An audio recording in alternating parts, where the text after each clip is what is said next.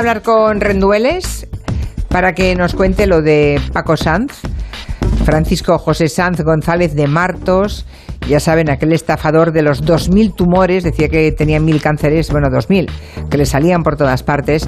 Recuerden que aquí en Barlasque y Rendueles eh, hicieron un territorio negro reciente, lo tenemos colgado en las redes, por si alguien lo quiere recuperar, es este hombre que aún es joven, ahora tiene 50 años, le diagnosticaron un síndrome llamado de Cauden, en el 2009, que es una, una, enfermedad que es verdad que provoca tumores, pero son tumores benignos, sin ningún riesgo para la salud. Luis Rendueles, buenas tardes.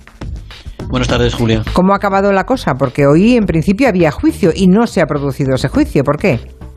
Sí, bueno, mitad, mitad y mitad. Eh, hoy es un muy buen día para Paco Sanz, para el estafador Paco Sanz porque ha llegado a un acuerdo con la Fiscalía y después de engañar unas 14.000 personas, eh, le han caído solamente dos años de cárcel. Eso significa que no va a ir ni un día a la cárcel.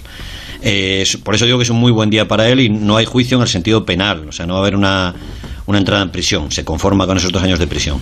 Le pedían seis años de cárcel, con lo cual, insisto, es un muy buen día para él.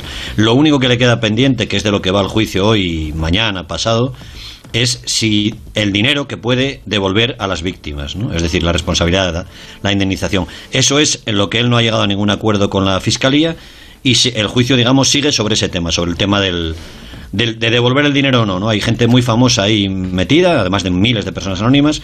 Ahí estuvo José Mota, ahí estuvo el humorista Santi Rodríguez, ahí estuvo Pedro García Guado, aquel hermano mayor de la tele, en fin, un montón de gente. Y eso es lo que queda por dilucidar. ¿Qué dinero devuelve? ¿Cuánto? ¿Cómo y dónde? Hombre, en total 250.000 euros, ¿no? Son los que calculan que estafó. Un poquito más, 265.000. Sí, 265.000 euros. Él, antes del juicio, sí ha depositado 40.000 como signo de buena voluntad, es decir, esos 40.000 sí se los van a, poder repartir las personas que hayan reclamado, que son una minoría, pero el resto del dinero me temo muy mucho, eh, dada la investigación de la policía que determinó que había gastado más de 100.000 euros en compras con tarjetas de crédito y otras operaciones con 85.000 euros, me temo muy, muy mucho que el resto del dinero eh, se lo ha tragado Paco Santos o, se ha esfumado. Claro, también estaban implicados su novia y sus padres, creo, ¿no? ¿Con ellos qué ha pasado, Luis?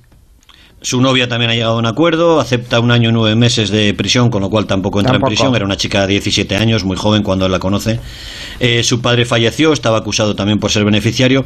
Y su madre, digamos que va a estar en esta segunda parte, es decir, se entiende que también se benefició de aquel engaño y tendrá que verse en esta segunda parte si ella debe responder con dinero a aquel agujero tan tan enorme, no solo de dinero, sino en la buena fe de la gente, ¿no? Recordemos que él pedía para sobrevivir, decía que se moría de forma inmediata.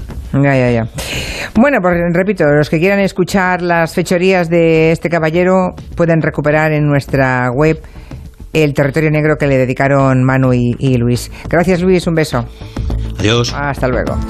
Que sí, que ya va por 400 no sé cuánto y los que quieran animarse